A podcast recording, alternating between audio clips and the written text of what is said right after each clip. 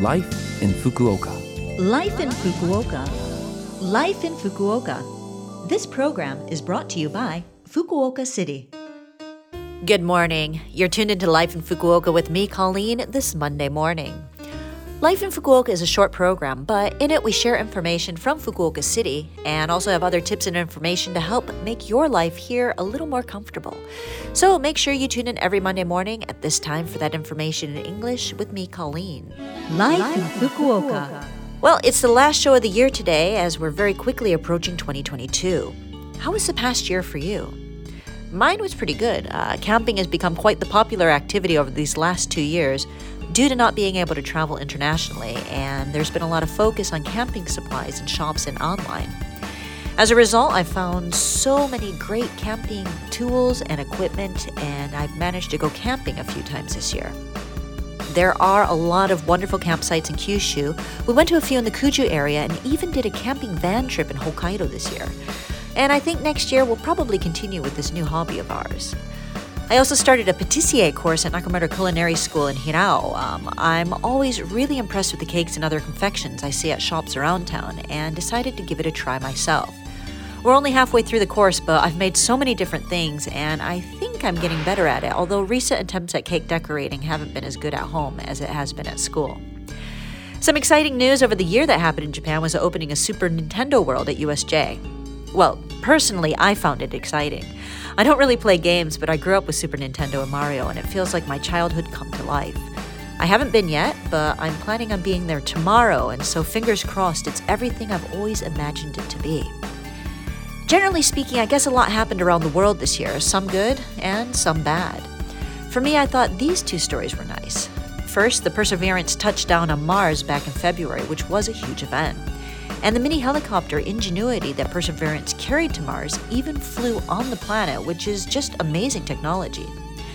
And new animal species were discovered, including a tiny nano chameleon small enough to sit on the tip of the person's finger. Not on Mars, of course, this is on Earth that we uh, found these new uh, animal species. At home in the US, the biggest news was that my great aunt turned 100. My family turned out to celebrate with her. Uh, they gave her a big surprise party. Otherwise, it was life as usual for the folks back home, it seems. There was a lot of other news, but rather than reliving some of the things we'd probably rather forget, I guess it's time to move on to 2022. So, what do you think 2022 will be like? Fingers crossed we can get out of this pandemic. I know there are a lot of people who haven't been able to meet friends and family in person due to travel restrictions, and I hope next year that people will be able to meet up again. I imagine next year we'll see more technology. That seems to be changing so fast all the time anyway. Is there anything you want to do in 2022? Uh, personally, I'd like to learn how to bake bread like uh, the ones I see in the bakeries here. I guess I'll have to find a good course for that. I'd also like to get my Japanese level up a bit higher. I took the JLPT exam earlier this month, but I'm so out of practice that I don't think I did that well. I guess my New Year's resolution is to study harder. And I guess we still have a few more days before we have to make our New Year's resolutions, though, so there's plenty of time to think about what to do in the new year.